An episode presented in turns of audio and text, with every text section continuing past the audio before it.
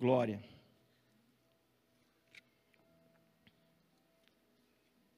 Filipenses 2, verso 15, vai dizer assim: Para que venham tornar-se puros e irrepreensíveis, filhos de Deus inculpáveis no meio de uma geração corrompida e depravada, no qual vocês brilham como estrelas no universo, retendo firmemente a palavra da vida. Até aqui.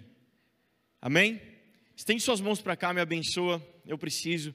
Pai, muito obrigado pelo teu amor, muito obrigado pela tua graça, obrigado por esse tempo juntos aqui. Pai, eu te peço que o teu amor, tua misericórdia, a unção que vem de ti, possa, Senhor, nos ajudar, nos auxiliar, Senhor, a ter um coração fértil, uma terra fértil e preparada para receber a tua boa palavra, receber a boa semente, Pai. Que haja um espírito de liberdade nessa casa, que não haja barreiras, Senhor, atrapalhando o fluir da tua palavra, Senhor, em conectar os corações, em nome de Jesus, Pai. Eu abro mão daquilo que eu acho que sei, acho que tenho, para ter só do Senhor, Pai, em nome de Jesus, amém. Amém. Amém. Jesus bem forte. Glória a Deus. Aproveitar para agradecer a Thaís, sua banda. Muito obrigado pela vida de vocês. Que Deus abençoe. Um coração gigante que vocês têm. Pessoas que amam a igreja local, são lá da igreja por amor. Que Deus abençoe a vida do pastor de vocês, o Vitor. Que o Senhor dê graça, dê do favor e da bondade para a vida de vocês, é a nossa oração. Receba com gratidão ah, o que essa casa tem. Amém, igreja? Amém. Amém. Filipenses 2,15 vai ser um texto base para a gente, central. Eu quero usar ele como um ponto fixo, e a partir daqui a gente vai fundamentar alguma coisa. Você sabe, nós estamos numa série que nós chamamos de Casa. Poderia ser em plural, casas. E por que, que a gente está falando dessa série, falando de casas? Porque nós cremos que casas fortes, famílias fortes, formam uma igreja forte. Uma igreja forte, igrejas fortes, formam uma cidade forte. Mas começa com um indivíduo começa com uma família, começa com um pai, começa com uma mãe, começa com um filho, começa com um coração. A revolução que nós tanto queremos começa com um indivíduo. Daniel vai para a Babilônia, levado para o exílio. Você já deve ter lido Daniel capítulo 1.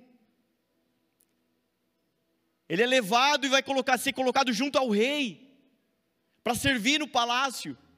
Daniel decide em seu coração, diga comigo, decidir. Ele decidiu em seu coração não se contaminar com os manjares do rei, não se contaminar com aquela cultura. Ele decidiu no seu coração, começou com a postura de um indivíduo, sozinho. Ele decidiu sozinho. Ele não ligou para o pastor, ele não mandou um WhatsApp, ele não abriu no YouTube para ver o que o Theo Hayashi falava. Ele decidiu no seu coração fazer algo diferente, começar uma revolução. Um indivíduo, aí ele conversa com três amigos. Um indivíduo pegando fogo consegue contaminar e contagiar mais três. Começa com um na casa, um é o suficiente para a revolução. Começa com um coração incendiado. Mas um coração incendiado vai, vai ser a faísquinha, vai ser o motor, vai ser o, vai ser o, o, o fósforo riscado para colocar fogo na casa inteira. Quem crê diz amém? Cara, começa com um, que começa a contagiar outro, vai para a sua comunidade. Naquela hora, a comunidade de Daniel era ele mais três. Quatro caras posicionados, decididos, eles começam então uma revolução. Nós cremos que casas, famílias fortes vão gerar uma igreja forte. Sabe, eu posso orar a semana inteira, jejuar a semana inteira, fazer o que eu tenho que fazer a semana inteira. Um pastor só não faz a igreja forte. Famílias fazem uma igreja local forte. Eu não pastoreio todas as igrejas de Santo André, eu pastoreio essa igreja. Mas eu sei que esse entendimento, essa visão é de muitos líderes nessa cidade. Muitas igrejas fortes farão uma Santo André forte.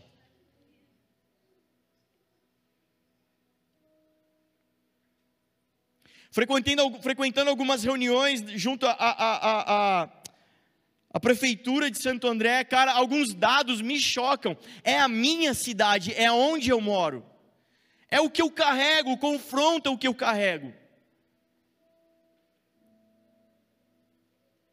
Mas eu sei que o Senhor tem levantado nesses dias muitas casas fortes. E a gente está caminhando para a revolução, amém? Quem está entendendo o que eu estou falando? O Senhor quer fazer grandes coisas na nossa vida. E comece com o indivíduo. Então, nós falamos sobre a, uns, a casa da unção.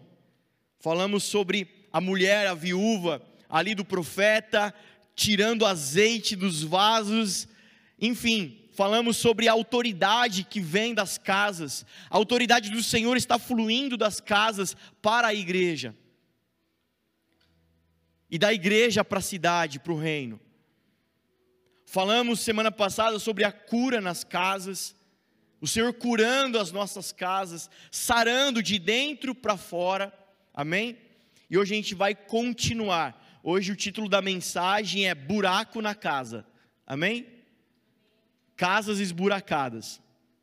É isso, o tema da mensagem. É o que tem para hoje. Amém. Filipenses 2,15 traz uma base para a gente. Ele está dizendo aqui que tudo que foi dito do 14 para trás, para que nós venhamos a nos tornar puros, santos, irrepreensíveis. Diga comigo, irrepreensível. Com falta de nada, sem falta, sem, sem buracos, sem lacunas. Alguém que é irrepreensível, alguém que não falta nada alguém que está completo. O texto de Filipenses traz esse panorama para as nossas vidas. E por isso mesmo que eu quero falar de casas esburacadas hoje. E eu quero fundamentar, começar a fundamentar com você esse versículo de Filipenses 2,15 vai ficar fixo aqui para a gente como uma base. A gente vai fundamentar a palavra e a gente termina nele de novo, amém, gente? E no final a gente ora, amém? Bora, então vamos. Vamos lá comigo então começar a fundamentar lá em Ezequiel, capítulo 8.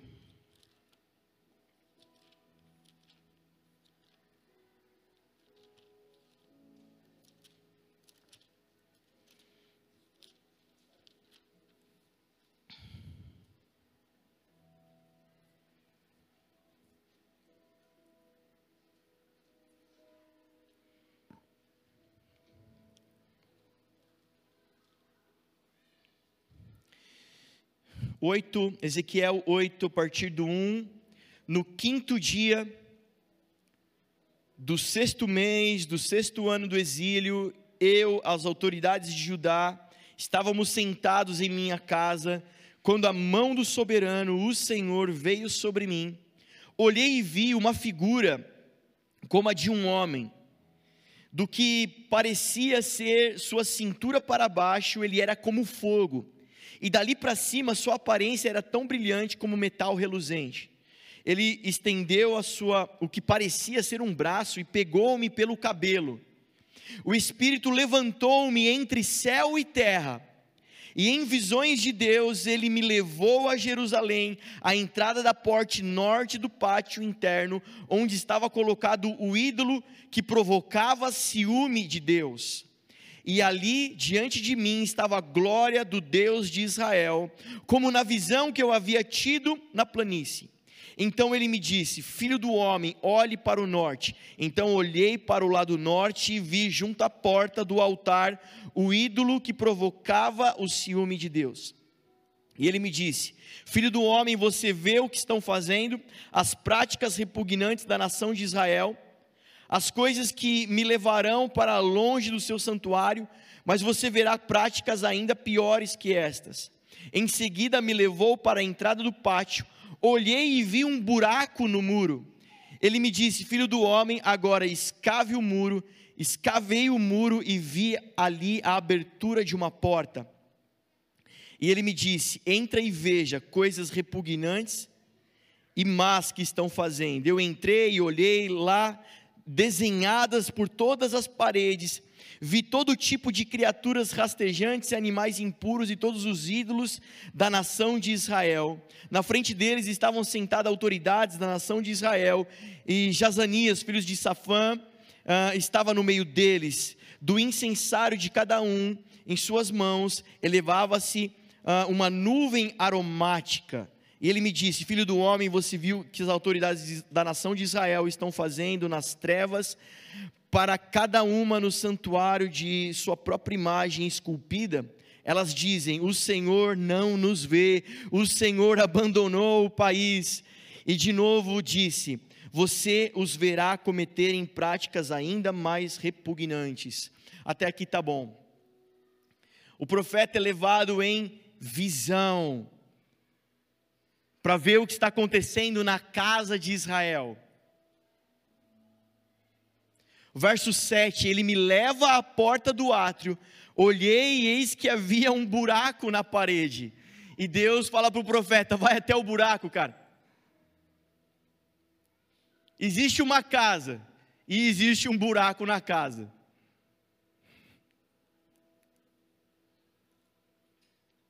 Gente, quem abriu o buraco? Deus abriu o buraco. Não foram os demônios que abriram o buraco da casa. Foi Deus que abriu o buraco da casa. A casa de quem? A casa de Israel. A casa de Israel aponta para quem? Para nós. Está falando de quem? Está falando de nós. Coisas repugnantes, coisas horríveis, a gente já pensa logo quem está fora da igreja, mas o Senhor está falando talvez pelo lado de dentro hoje. E o Senhor está falando de uma casa que tem um buraco. Enquanto que Filipenses está falando que a gente deve ser irrepreensível, sem falta de nada, Deus está falando que tem uma casa e a casa somos nós e tem um buraco na casa. Mas quem abriu o buraco? Novamente, não foi o demônio que abriu o buraco, não foi o diabo que abriu o buraco, não foi o seu pecado que abriu o buraco, foi Deus que abriu o buraco. Por que, que Deus abriu o buraco? Porque as portas estavam fechadas. Verso 12: Então me disse: Viste, filho do homem, o que os anciãos da casa de Israel fazem nas trevas, escondidos, fechados, cada um nas suas câmeras, câmaras pintadas de imagens, pois dizem: O Senhor não nos vê. As portas estão fechadas, não tem problema, o Senhor abre um buraco na parede.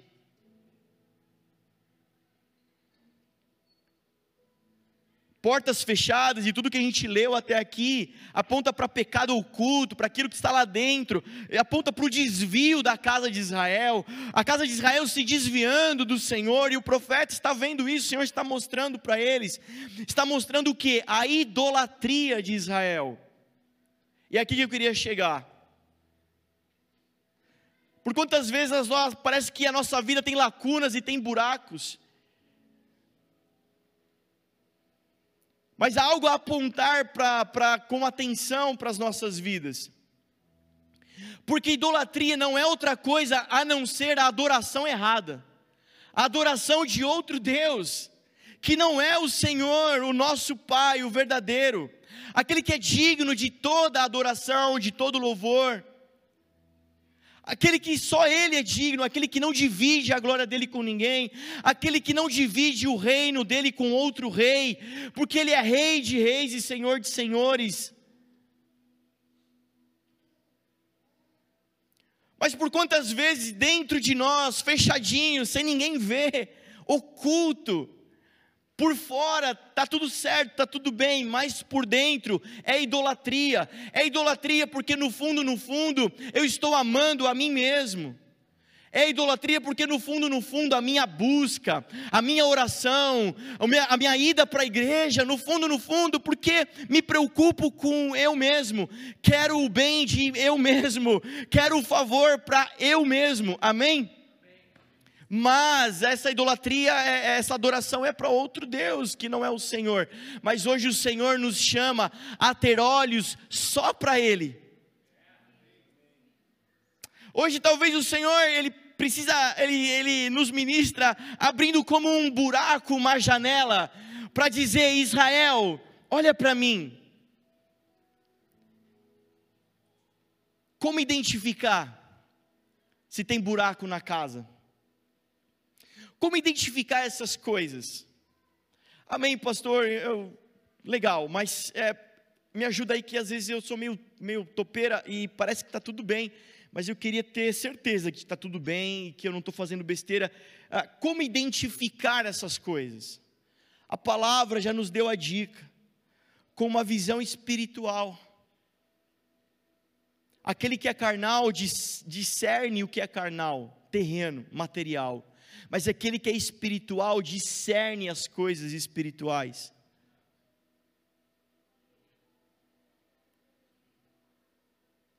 Desde quando nós viemos para cá, nós estamos falando sobre ter uma visão espiritual.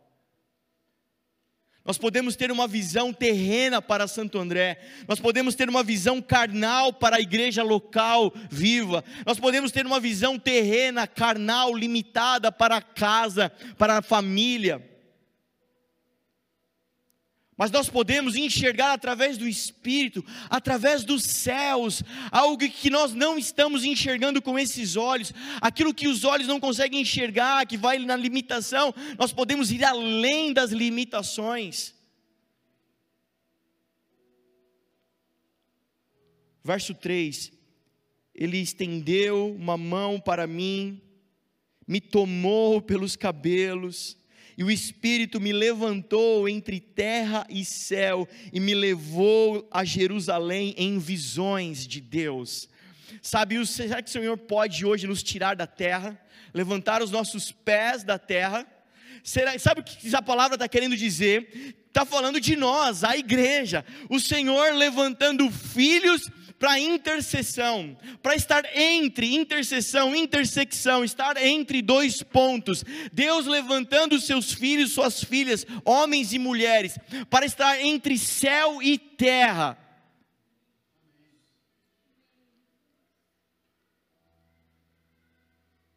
Será que hoje Deus pode então fazer um buraco em nós? Será que Deus hoje pode abrir uma janela em nós?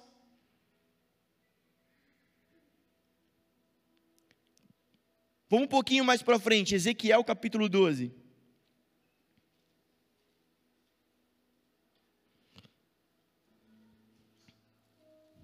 Vira as páginas aí, Ezequiel 12, 1. Veio a mim esta palavra do Senhor, filho do homem.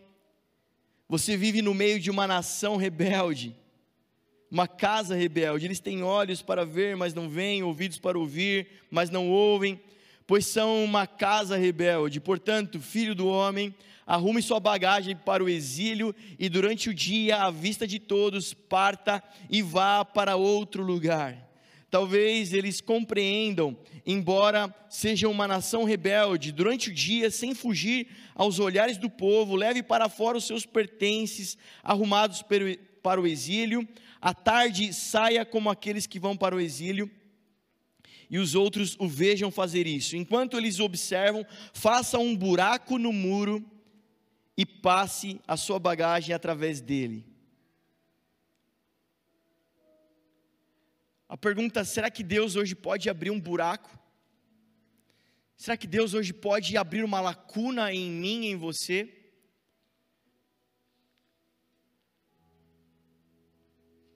Será que hoje Deus pode fazer da sua vida uma mensagem viva? Será que Deus hoje pode fazer um buraco em você para apontar um caminho. Quando o profeta, aquele que representa a voz de Deus, ele pega a sua bagagem e vai para o exílio, e o exílio aponta para o deserto, porque quem queria se exilar ia para o deserto para ficar num retiro, para ficar sozinho. Sabe, será que Deus hoje pode, pode pegar a sua vida, fazer uma lacuna para dizer: Eu estou aqui. Eu não estou ali, eu estou aqui assim como fez com João Batista, será que eu posso pegar você, sabe, tirar do palácio, tirar do, do santuário, tirar do conforto e levar para um lugar, um lugar distante, um lugar sem aparência, um lugar que aparentemente não tenha nada de bom? Será que Deus hoje pode pegar sua casa arrumada e dar uma bagunçadinha? E abrir um buraco nela, abrir uma lacuna nela?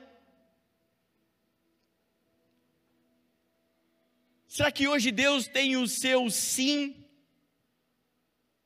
para fazer da sua vida uma mensagem? Olha o verso 6. Ponha nos ombros enquanto o povo estiver observando e carregue ao entardecer. Cubra o rosto para que você não possa ver nada no país, pois eu fiz de você um sinal para a casa de Israel.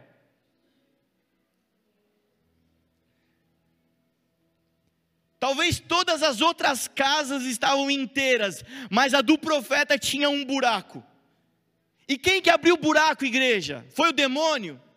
Foi o pecado? Foi o próprio Deus que disse assim: deixa eu tirar do, do, padrão, deixa eu tirar do conforto, deixa eu tirar do que é aparente, para fazer de você um sinal para a casa de Israel, fazer de você um sinal para a sua família fazer da sua casa, da sua vida, um sinal para aquele que se perde. Será que Deus hoje pode quebrar o nosso conforto? Deixa eu ir um pouquinho mais além. Será que Deus hoje pode ferir você com tanta fome? Com tanta sede? Uma vez numa sala pastoral, a pessoa me disse assim, pastor, acho que tem alguma coisa de errado com a igreja. Porque eu sinto tanta fome de Deus, tanta sede do Espírito, e eu vou aos cultos, vou aos cultos e parece que não sacia, parece que não mata, assim, não tem nada de errado. Glória a Deus que Deus está te ferindo com tanta fome, para que você continue a buscar, continue a beber dessa fonte, continue no seu quarto, continue na sua casa. Será que Deus hoje pode nos ferir com fome, com sede? Será que Deus hoje pode quebrar o conforto das nossas vidas e abrir uma lacuna em nós? Abrir um buraco em nós? Hein? Sério mesmo? Será que você tem coragem de dizer essa oração? Deus, a minha enfermidade, faz dela um sinal para essa casa, faz dela uma, um sinal para essa geração, que não acredita no teu poder, que não acredita na tua glória, Deus. Uma casa que talvez está se vendendo à religiosidade, mas nós estamos aqui rasgando o nosso peito, dizendo: Deus, o Senhor pode fazer de mim uma mensagem para essa casa.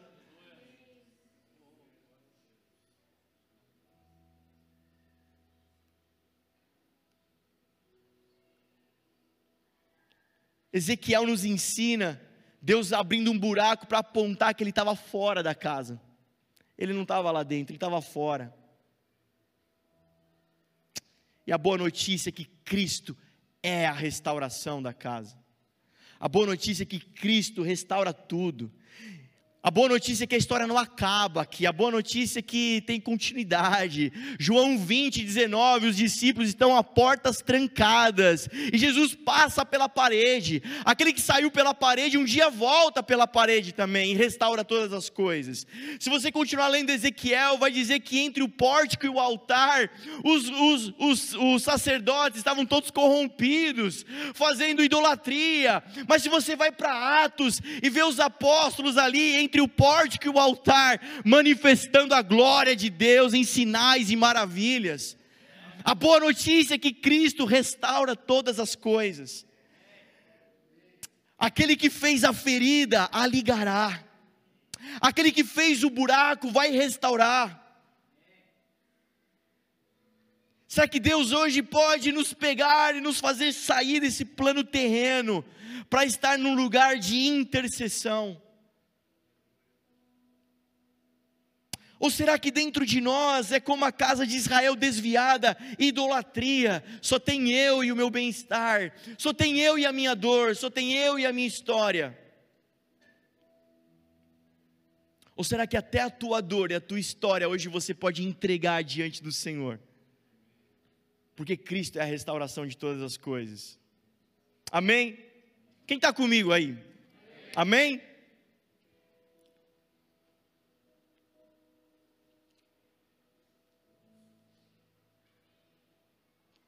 Pausa para o café. Sem inveja que é pecado, gente. Não precisa ter inveja que está frio.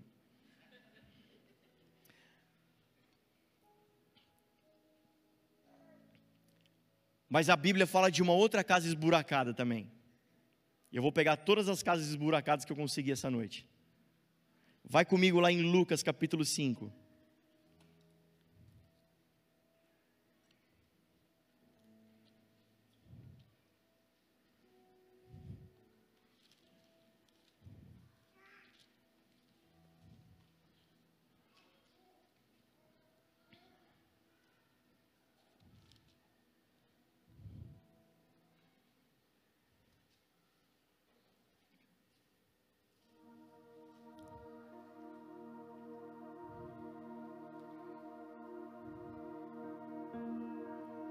Deixa que nós queremos orar no final e adorar mais um pouco.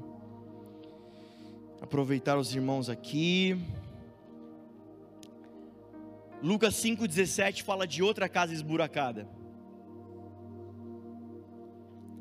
Certo dia, quando ele ensinava, estavam sentados ali fariseus e mestres da lei, procedentes de todos os povoados da Galiléia, da Judéia e de Jerusalém e o poder do Senhor estava com ele para curar os doentes.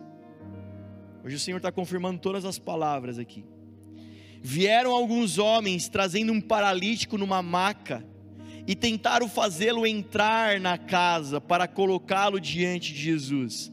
Não conseguindo fazer isso, por causa da multidão, subiram ao terraço e o baixaram em sua maca através de uma abertura até o meio da multidão, bem em frente de Jesus. Vendo a fé que eles tinham, Jesus disse: Homem, seus pecados estão perdoados. Os fariseus e os mestres da lei começaram a pensar: quem é esse que blasfema? Quem pode perdoar pecados a não ser somente Deus?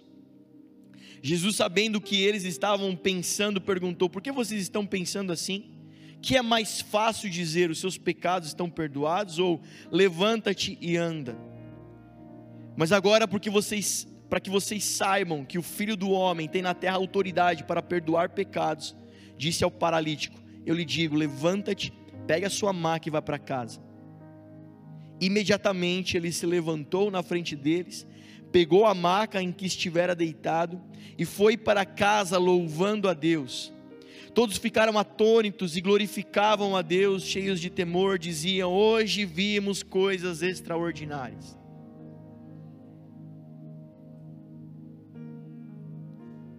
Jesus na casa, a porta fechada, obstruída de gente, do lado de fora, um paralítico numa maca carregado por homens, e não tinha por onde, onde entrar, a porta estava fechada, estava obstruída. Não tem problema, a gente faz um buraco na casa. Mas a glória de Deus vai se manifestar hoje. Eu torno a perguntar: Deus pode abrir um buraco na tua casa?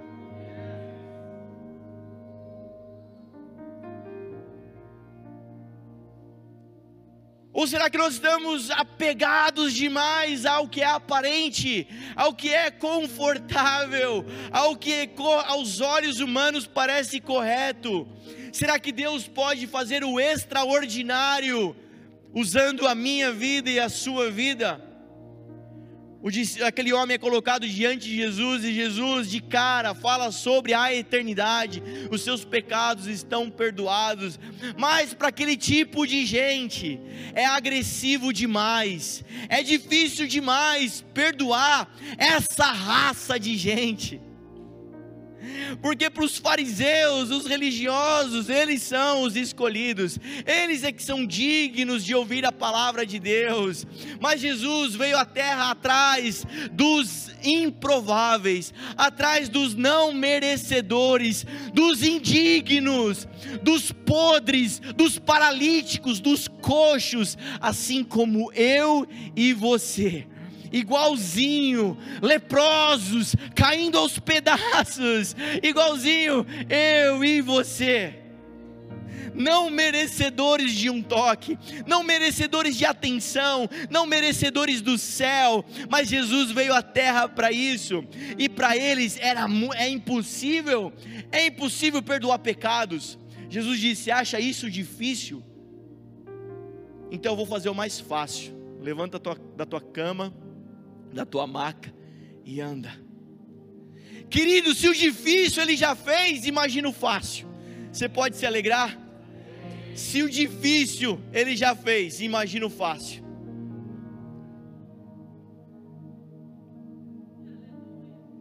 se colocar para dentro do reino todo tipo de gente, língua e nação, se colocar para dentro do reino todo tipo de gente indigna, impura, imunda, ele já desceu e já fez.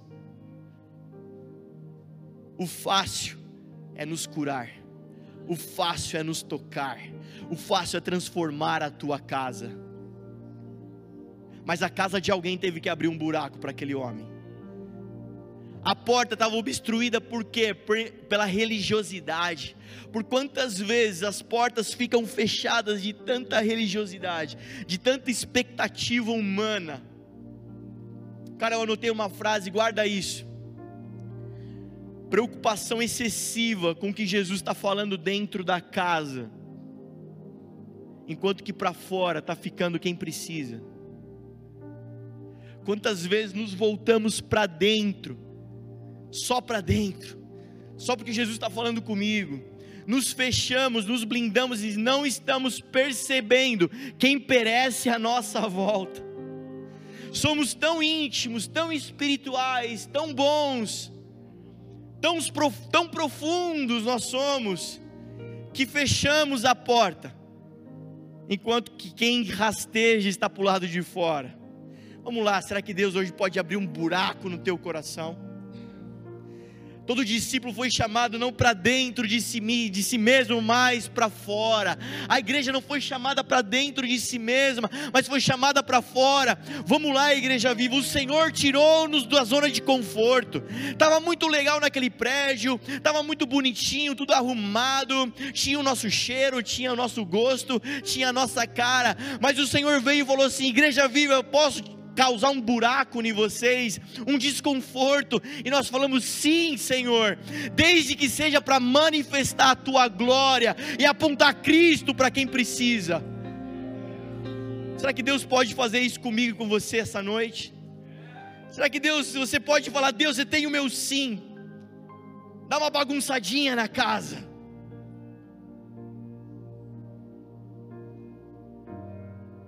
Se é que você me entende. Buracos apontam para as portas fechadas. Nós lemos duas passagens. Foram necessários abrir um buraco na parede, abrir um buraco na casa. Enquanto que diz Ezequiel apontava o Deus fora da casa, a de Lucas aponta Deus dentro da casa. Tanto faz. Mas ambos falam de uma porta obstruída, de uma porta fechada. E o que são portas senão acesso? Porta é aquilo que divide um ambiente do outro. Portas fechadas, bloqueando o acesso entre Deus e os homens, mas a boa notícia de João 10, 9: Eu sou a porta, diz Jesus. Se alguém entrar por mim, será salvo, entrará e sairá e achará pastagem. Tendo Jesus como acesso, não haverá necessidade de buracos. Talvez sim, o Senhor precisa abrir lacunas mas talvez se houver Cristo, a porta verdadeira, haverá acesso. Haverá acesso.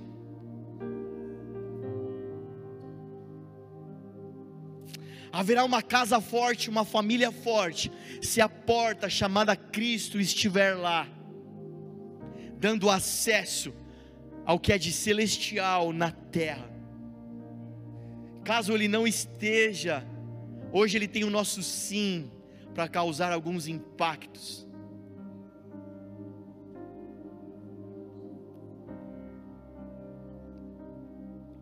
Quem está comigo diz amém.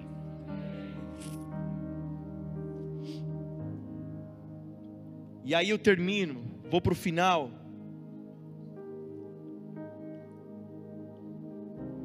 Propondo para mim e para você um shift, uma mudança, uma virada de chave na nossa mente, em nome de Jesus, essa noite. Em nome de Jesus, essa noite.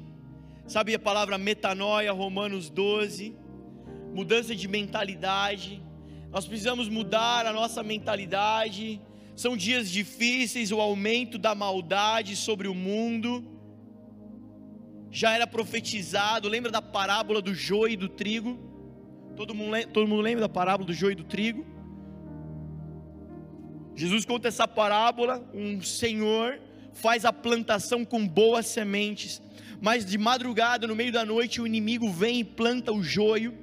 Pela manhã, os servos encontram o joio junto com o trigo e diz: Senhor, não é boa a semente que você plantou? Ele falou, claro, mas o inimigo veio e plantou o trigo também. O Senhor quer que a gente, plantou o joio também. O Senhor quer que a gente arranque o joio? Ele diz, não, deixa crescer, é necessário que cresça junto. Porque se arrancar o joio agora, arranca também trigo. Mas chegará a hora que vai ser separado o joio do trigo. Assim como a igreja vai subindo em glória, a maldade vai subindo também. Está tudo certo, foi profetizado que haveria o aumento da maldade. A questão é se você está dentro do mover do aumento da igreja gloriosa. Quantos estão? Diz amém. Amém mesmo. Com convicção mesmo. Então diz para a pessoa do seu lado com voz de profeta: Eu tô. Obrigado, vocês são espontâneos demais.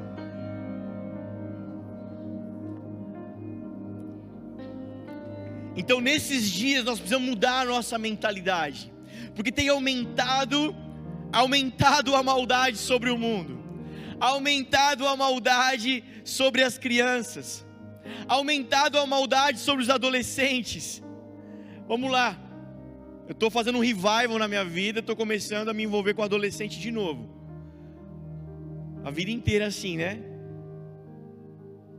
Até brinquei com a minha esposa, eu arrumo sarna para coçar brincando. É uma benção, adolescente. Brincadeiras à parte, deixa eu te dar alguns dados. Você sabe, 2022, qual é a média de idade que se começa a ter contato com a pornografia? Nove anos de idade é a média. Quantos anos tem o Bruninho? 11. Imagina o seu filho, uma bencinha,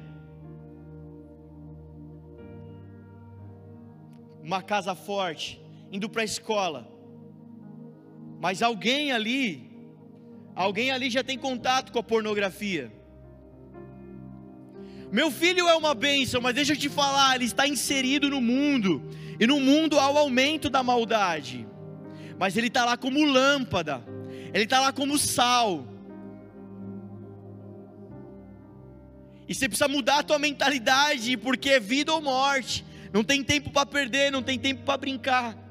Alguém em volta dele tem contato com a pornografia e vai dizer: e aí, você já deu uma olhadinha? Os especialistas falam que o primeiro contato com a pornografia, principalmente na adolescência, que geralmente é onde acontece, o estrago, o primeiro impacto é maior, assim como um usuário de droga. Mas aí você vai dizer glória a Deus porque eu tenho menina. Então deixa eu te dar um dado sobre a pornografia, onde a porcentagem de meninas viciadas em pornografia é maior do que dos meninos.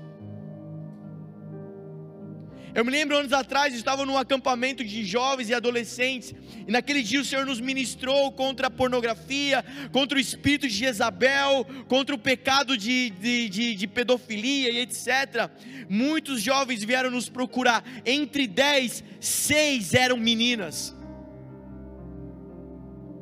viciadas em pornografia. Mas glória a Deus, porque a minha filha vem na igreja então deixa eu te dar um dado: das seis meninas, todas eram filhos de obreiros da igreja. Então nós temos bons motivos para um shift, uma mudança de mentalidade essa noite aqui. A primeira mudança de mentalidade é do medo para coragem. Diga comigo com voz de profeta: coragem.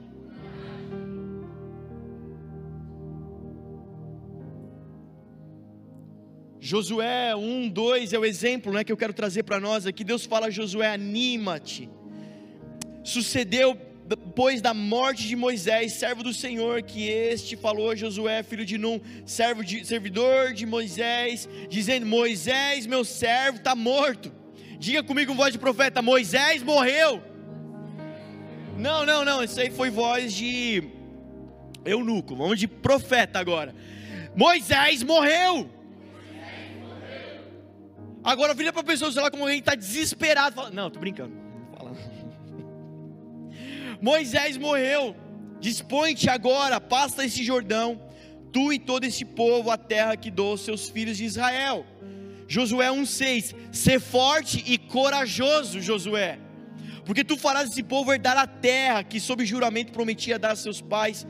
Olha só, Moisés morreu, já era, Zé Fini, o libertador, Moisés aponta para um diplomata, alguém que ia lá com o Faraó e debatia com o Faraó e discutia com o Faraó, como um grande diplomata. Mas aquilo, Moisés aponta para a voz de Deus, você sabe, Moisés é a esperança, o libertador. Você sabe tudo isso, glória a Deus, você é crente. Mas guarda isso, métodos estão parando de funcionar.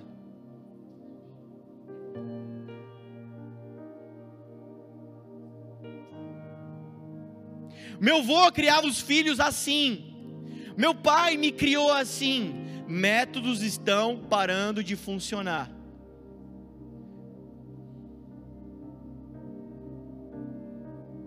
Josué está sendo levantado agora.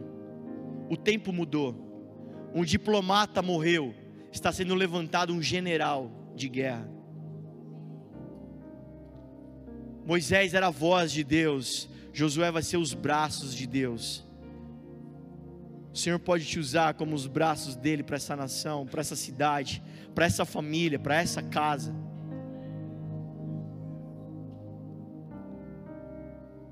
A raiz do medo está na identidade. 1 João vai dizer que aquele que tem medo é porque ainda teme ser castigado, porque não entendeu que é filho amado de Deus e sobre os filhos amados está depositado o amor de Deus, e o verdadeiro amor lança fora o medo. É necessário um shift de medo para coragem. O medo paralisa, o medo vai te paralisar, mas hoje o Senhor nos enche de coragem essa noite. Hoje o Senhor está proposto a fazer algumas lacunas, alguns buracos, mas para apontar a glória dele. Mas o medo quer te paralisar, mas a coragem de Deus vai te fazer avançar como um general. Amém? Sabe, métodos pararam de funcionar, mas métodos novos o Senhor está dando. O Senhor está dando estratégia nova. Segundo shift na tua mente, diga ansiedade. Agora diga paz. O Senhor está mudando ansiedade por paz aqui. Mudar a nossa mentalidade, uma mentalidade ansiosa para uma mentalidade de paz. Fica comigo rapidinho, estou correndo para a gente terminar. Para a gente poder orar. Filipenses 4. Alegrai-vos sempre no Senhor. Outra vez digo: alegrai-vos. Seja a vossa moderação conhecida de todos os homens. Perto está o Senhor. Não andeis ansiosos de coisa alguma, em tudo, porém, sejam conhecidas diante de Deus as vossas petições pela oração e pela súplica com ações de graça. E a paz de Deus, que excede todo entendimento, guardará o vosso coração e a vossa mente com Cristo Jesus ou em Cristo Jesus. A raiz da ansiedade é a oração ou a falta de oração. Mas quando nós vamos entrando diante do Senhor, nós vamos experimentando não a ansiedade, mas a paz que excede entendimento. Em nome de Jesus, a gente precisa de um shift, uma mudança de mentalidade, não de uma mentalidade ansiosa, mas de uma mentalidade em paz, uma mentalidade sã. Porque para esses tempos é necessário uma mentalidade sã, uma mentalidade em paz. E o Senhor quer derramar isso sobre as nossas vidas. Vou pedir até para a banda já se posicionar aqui comigo, a gente já vai terminar. Então a gente já falou de um shift, uma mudança de medo para coragem, de ansiedade para paz. E o terceiro que eu quero que você anota: covardia para poder.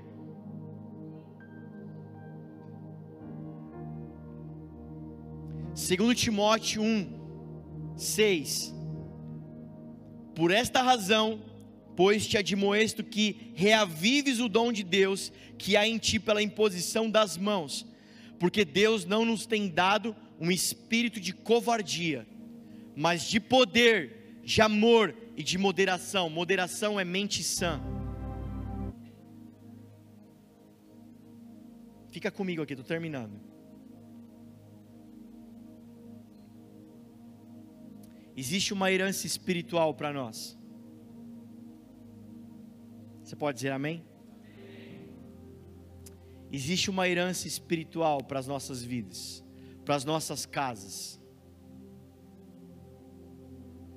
Houveram pais antes de nós,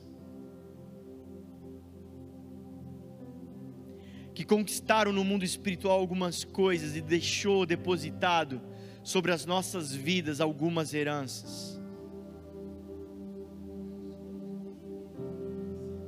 Timóteo, reaviva o dom de Deus, as heranças que estão depositadas sobre vocês.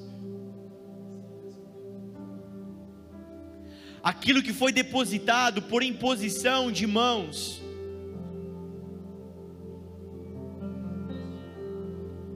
pastor Canan sempre conta, quando nós éramos pequenos, ainda dormindo ou na cama, eles sempre impo, imp, eles impu, impunham as mãos, depositando sobre nós boas heranças. Mas o tempo passa, a gente cresce. Eu via meu pai viajando o Brasil pregando.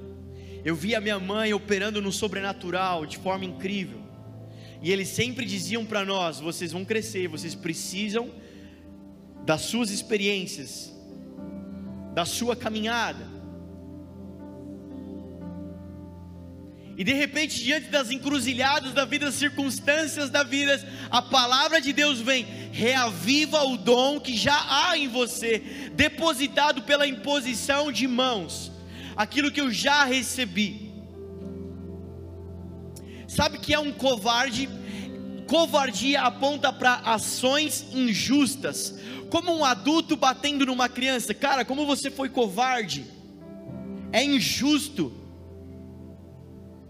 O covarde aponta para alguém que age de forma injusta, mas o poder de Deus aponta para as ações de justiça do reino de Deus. Reaviva o dom que há em você, herança espiritual. Aí você vai dizer: Eu não tive um pai que orou por mim, eu não tive uma mãe que declarou coisas sobre mim, mas há tempo a gente tem chamado a existência uma geração de patriarcas, como Abraão, que antes dele não tinha ninguém, e antes de você talvez não veio ninguém, e o Senhor te levanta como um patriarca, para partir de você depositar uma geração inteira sobre os seus filhos, você está depositando heranças poderosas espirituais pela imposição de mão. Você não teve pais e mães biológicos que fizeram isso, mas você tem pastores, pais espirituais que pela imposição de mão depositou unção, poder, autoridade de Deus sobre a sua vida. Você pode ficar de pé no seu lugar? Há um shift, há uma mudança de mentalidade, de um covarde, de alguém que se ausenta da batalha, de alguém que está se ausentando da vida e das responsabilidades.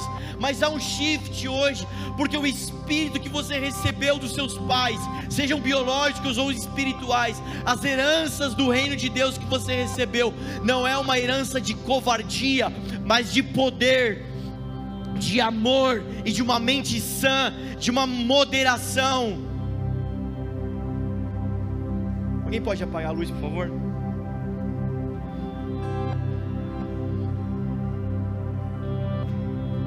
Aí no seu lugar, feche seus olhos. Será que o Senhor hoje pode te tocar? Será que hoje você tem coragem de dizer: Deus, eis-me aqui? Será que hoje o Senhor tem o seu sim? Eu sei que você vem na igreja há um tempão, talvez. Eu sei que você acredita em Deus há um tempão. Mas hoje o Senhor nos trouxe aqui para nos falar de outras coisas. Será que o Senhor hoje pode tirar a zona de conforto? Ele pode abrir algumas lacunas, abrir alguns buracos em nós, para que de alguma maneira a glória dele seja apontada para o perdido, seja apontado para quem precisa Tudo isso para quê? Filipenses 2,15: para que sejamos encontrados sem falta de nada, irrepreensíveis, irrepreensíveis, sem falta de nada, sem culpa, sem peso. Com seus olhos fechados, eu creio que nessa hora o Espírito começa a te mostrar a sua volta, pessoas à sua volta, pessoas que te cercam amigos, parentes, leprosos, perdidos, paralíticos, talvez até pessoas muito próximas de você dentro da sua casa.